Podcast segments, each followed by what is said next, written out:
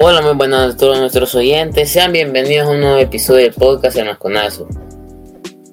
Estamos de vuelta aquí con mi amigo Paulo López y hoy vamos a tener un episodio del que todos nos gusta hablar, la Champions League. Hemos tenido una jornada muy interesante por parte de varios equipos, inclusive ya tenemos los primeros clasificados y ya podemos tener la idea de quiénes se van a ir para Europa League, quiénes podrían pasar y otros que estamos a la espera de la siguiente jornada.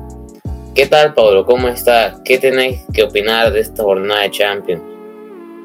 Hola, Roberto. Sí, regresamos a, otro programa y bueno, como bien decías, un tema que a todos los eh, amantes del fútbol nos gusta hablar y es de la Champions League que la verdad que nunca defrauda, o sea, más esta Champions que está siendo bastante inesperada, que mucho creíamos, ah, que siempre el Madrid, City, París, Bayern Múnich y hoy, a ver, Napoli y Brujas, increíble cómo han quitado ya esos pensamientos y están siendo las sorpresas de, de esta Champions League. Y bueno, este creo que comenzaríamos con el, si te soy el sincero, el partido más hablado, que es el del Barcelona contra el Inter del Milán. Este fue un, para empezar, fue un partido de locos. El Barcelona se acordó y consiguió un empate de milagro. Y esto fue gracias a un, este, la verdad que eh, un buen doblete de Lewandowski. Sin embargo, creo que era un poquito antes y no hasta el final del partido. Pero bueno, la verdad que el Barcelona un pie y medio en la Europa League. La verdad, ¿qué necesita el Barcelona para pasar eh, a octavos de final de Champions? Pues necesita prácticamente que un milagro. Este, de primero, este, ahorita lo que el Barça tiene que esperar es que el Victoria Pilsen le gane al Inter de Milán. Y bueno, si gana el Victoria Pilsen, el deber del Barça va, a ser ganarle al Bayern Múnich y luego este, también otra vez ganarle al Victoria Pilsen y que el Inter pierda con el Bayern. Este, si en caso el, el Inter gana contra Victoria Pilsen y el Barça le gana al Bayern, el Barcelona siempre terminaría en Europa League. Así que bueno, yo creo que igual este el Barcelona contra el Bayern Múnich el miércoles 26 de octubre. Se va a jugar la vida, el honor y el futuro del club contra el Múnich. Y la verdad que aún así creo que el Barça sigue dependiendo del Inter, si te soy sincero. Pero bueno, la verdad que para mí que fue un partido bastante, no sé, malo por parte de la defensa y de las tan famosas vacas sagradas del Barcelona. Este, eh, Gerard Piqué en el primer gol bastante mal. Y Sergio Busquets que regaló la pelota en el segundo gol, si no me equivoco. Y ahí muchos le están echando la culpa a Eric García, sin embargo, este, el trabajo en defensa pues es difícil. Pero que perdió el balón fue Sergio Busquets. Y bueno, este, yo creo que aquí también este, hay un responsable y es Xavi que puso la misma eh, alineación con la que perdió en San Siro. Y bueno, se vio una diferencia sin Baldi y sin Frenkie de titulares. Y a ver, este, gastando 150 millones y jugar Europa League, no lo veo muy bien que digamos. Este, la verdad que esa es mi larga explicación de este partido. Eh, ¿Qué opinas vos de, de, esto? Y si crees que el Barcelona, aunque sea de milagro, se va a poder ganar en este Champions League. Eh, sí, la verdad que sí, vamos a ver cómo lo resuelve el Barcelona. Yo creo que de, igual forma, ganen o pierdan el partido ante el Múnich, van a tener que depender del Inter de Milán, lastimosamente. Eh, vamos a ver cómo sigue y sobre todo con lo que decía antes de los equipos sorpresa, ¿verdad? Que sean, son el Napoli y el Brujas. Hay que tomar en cuenta que el Brujas es el único equipo en esta Champions al que no le han metido gol ya ni siquiera el Bayern, ya le han hecho gol al Bayern Múnich, el Victoria Pilsen, dos goles le han hecho, creo que 5 a 2 quedaron o 4 a 2. Eh, hemos visto eso, así que sí, son para tomar en cuenta. Para mí quizás pueden llegar más lejos que el Napoli. Creo que ellos tienen la solidez defensiva que el Napoli quizás no tiene. Y creo que es lo único que puede perjudicar al Napoli. De ahí veo muy bien al, al, equipo. Tienen una delantera muy buena, medio campo muy bueno. Eh, ambos equipos, ¿verdad? Napoli y el Brujas. Eh, ¿Algún otro partido interesante que tuvimos? Bueno, tenemos la clasificación de varios equipos que son el Bayern Múnich, tenemos el Real Madrid, tenemos el Brujas, Napoli. Eh, así han seguido equipos que lo están haciendo muy bien, eh, han llegado muy lejos. Vamos a ver qué tan lejos pueden llegar, ya lo venimos diciendo que puede que algunos quizás digamos que puede pasar, pero quién sabe. También el City ha sido el otro equipo que ha clasificado, obviamente con la gran ayuda de Erling Haaland. Y vamos a ver, eh, hay grupos muy apretados. Por ejemplo, un grupo que me parece demasiado apretado es el de Tottenham Hotspur, el Marsella, el Sporting de Lisboa y el Frankfurt. Ahí se puede definir hasta la última jornada, es de ver los resultados. El del Brujas sigue también estando muy parejo el segundo puesto. Así que de ver eh, eso, eh, no si vos tenés algo que opinar.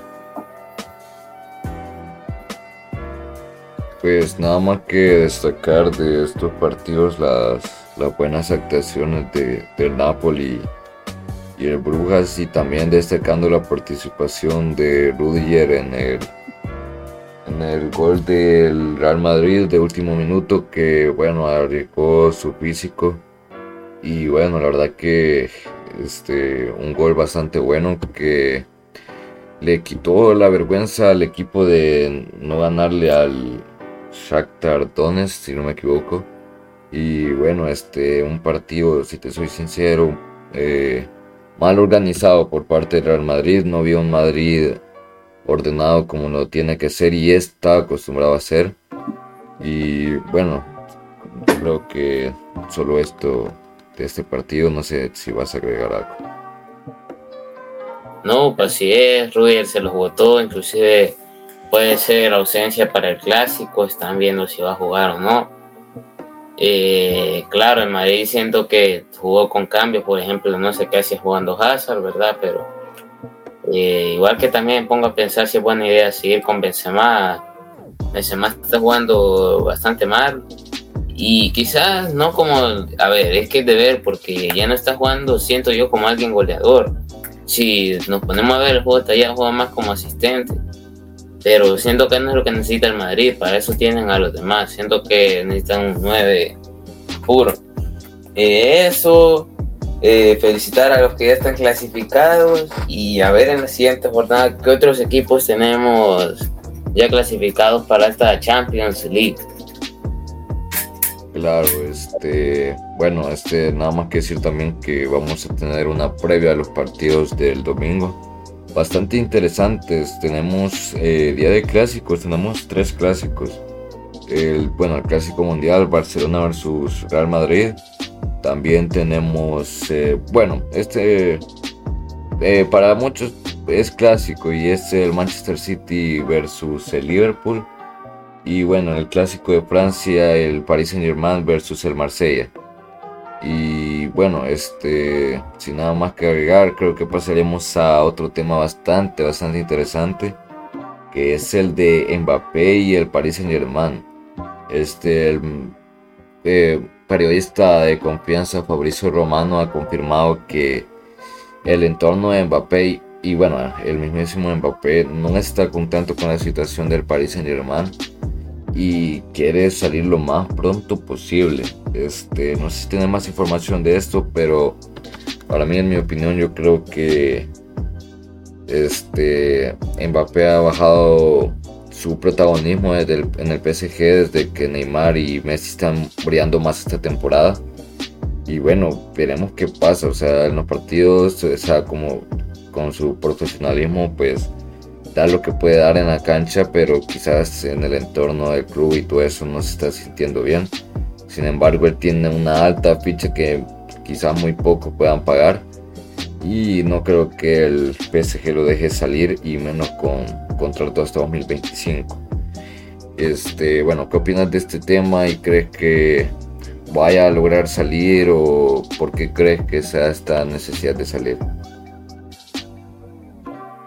Sí, así es. Eh, pues las expectativas se ven que quizás no les están cumpliendo, quizás no está como con un entrenador que ya le ponga más presión al equipo, como lo, como lo viene siendo Galtier.